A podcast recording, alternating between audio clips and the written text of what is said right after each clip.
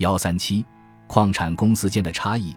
上述对金属矿产公司的描述可能会带给人错误的印象，认为天下乌鸦一般黑，所有的矿产公司都是如此。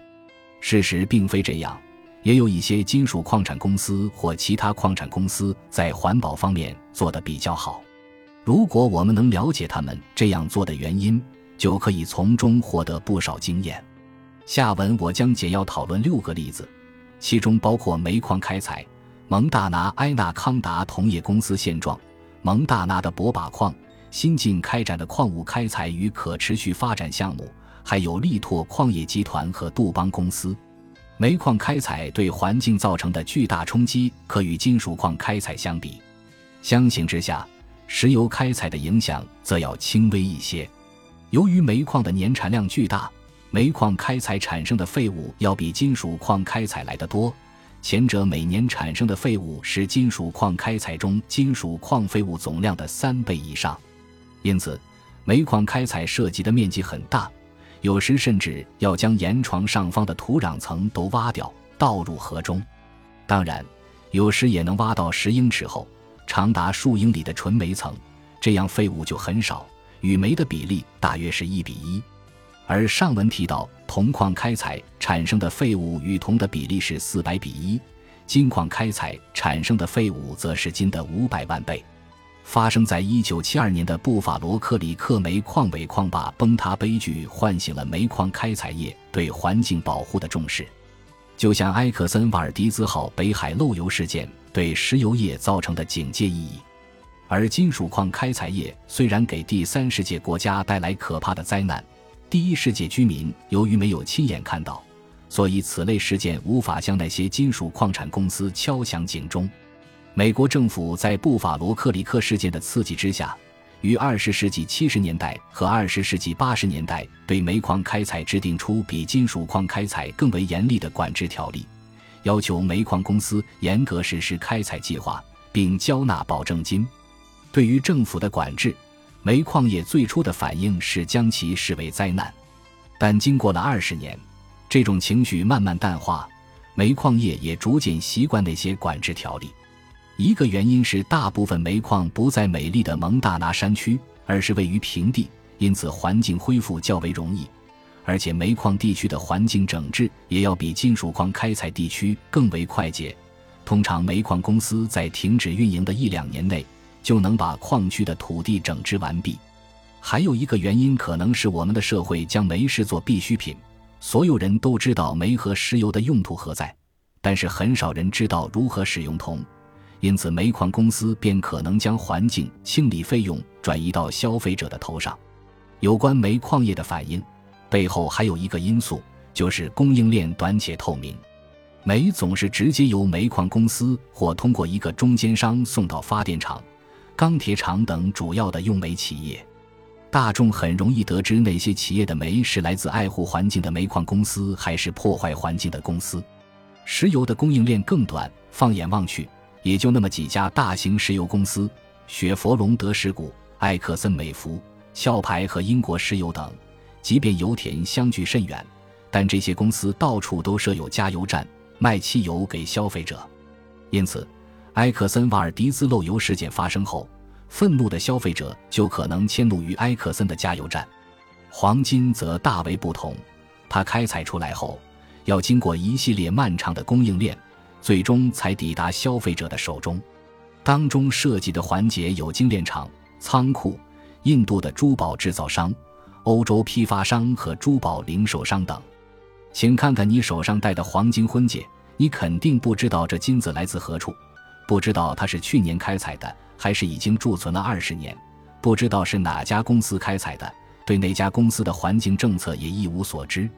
铜的情况还要复杂，因为生产过程中多了一道冶炼程序。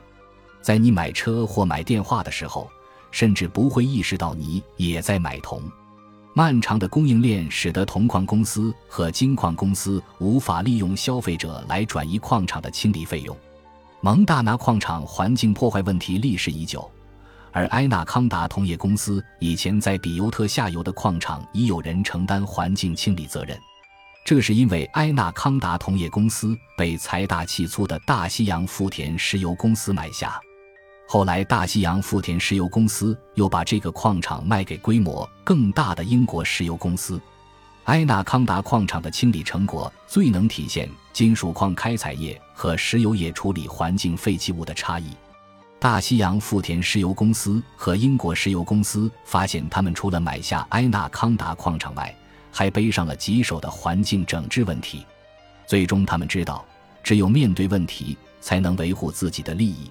若一味推卸责任，只会对自己更加不利。事实上，大西洋富田石油公司和英国石油公司并非很干脆的一下子就掏出几十亿美元用于环境清理。起初，他们也设法推卸责任，比如否认矿场废弃物污染环境，买通当地的大众团体，拒绝采用政府方案，而是用比较省钱的方式来解决等。他们已经投入不少钱。显然不想继续把钱砸在整治矿场环境这个无底洞中，但他们是大公司，不可能单单为了推卸蒙大拿矿场的环境清理责任就宣告破产。最后，他们知道一直拖延下去也不是办法，只好想办法解决问题。斯提尔华特矿产公司经营的铂矿和把矿，让人看到蒙大拿矿场美好的一面。斯提尔华特矿产公司不但和当地环保团体签订睦邻协议，而且给他们提供经费，欢迎随时到矿场参观。他们邀请当地一个名为“尊于无限”的环保团体前往矿场附近的波尔德河进行检测，看鱼类是否受到矿产开采的影响。该公司与矿场周围的社区签订的睦邻协议是长期的。公司承诺，如果当地环保人士和居民能接受他们。不反对他们采矿，那么他们愿意提供就业机会、供应电力，还帮助建设学校、加强公共设施。显然，这个协议让公司、环保团体和社区三方面都受益。然而，在蒙大拿诸多矿产公司中，为何只有斯提尔华特一家公司这么做？这涉及好几个因素。首先，斯提尔华特矿场拥有的矿产资源价值连城。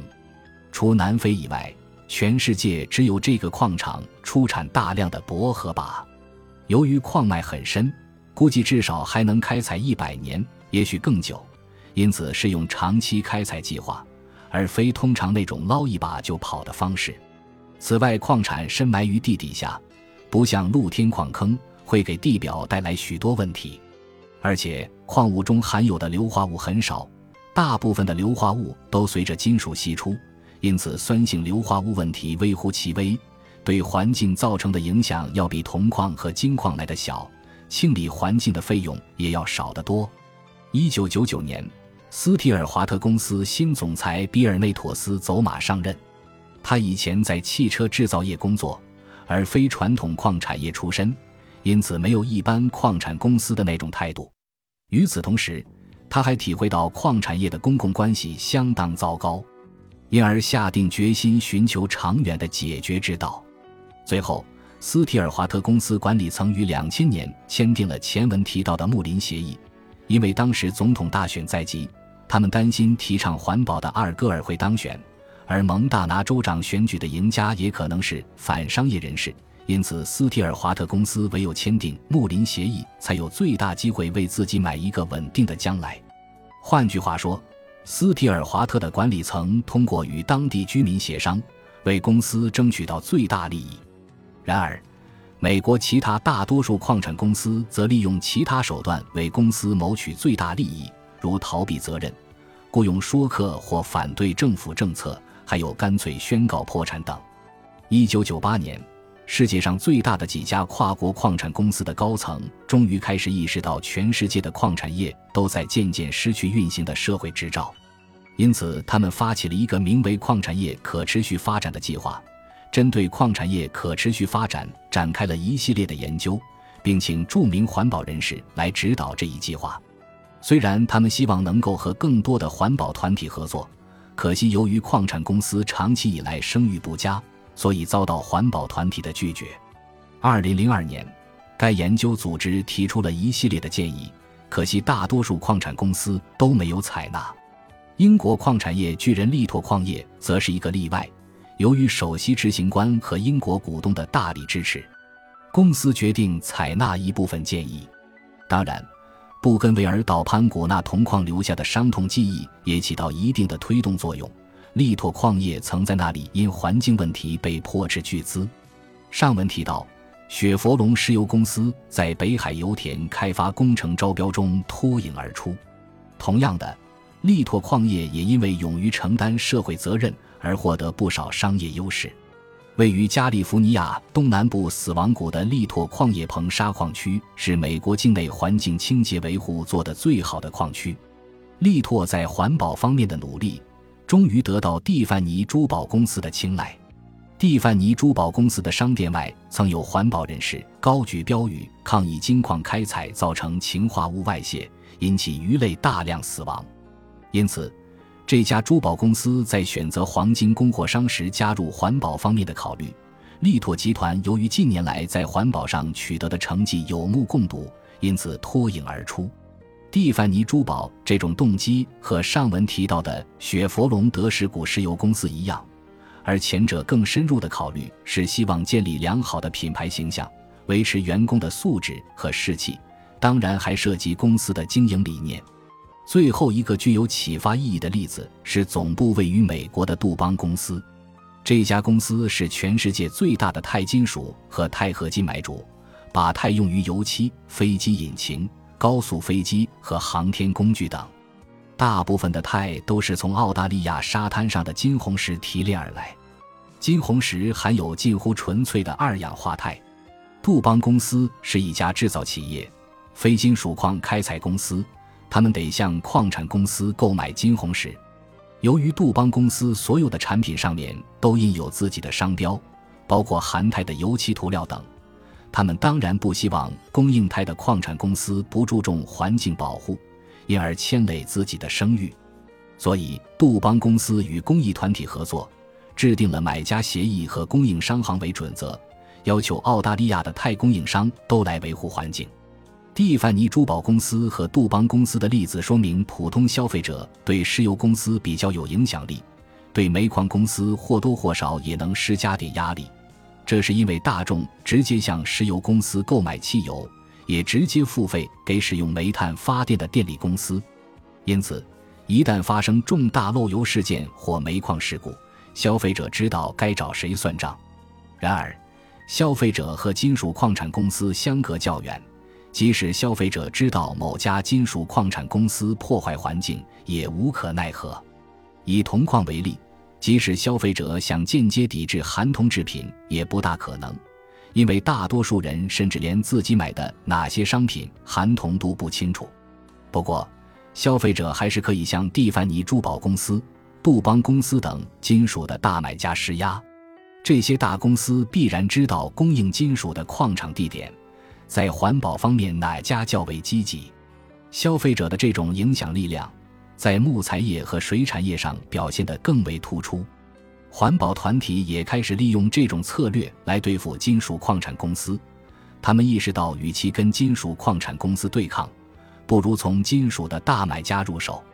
虽然政府和大众都认为，从长远来看，环境保护还是划算的，但短期内为了环境的维护、清理和复原。矿产公司还是得花一大笔钱，这笔费用应该由谁来承担？过去政府法规过于宽松，导致矿产公司得以规避清理环境的责任。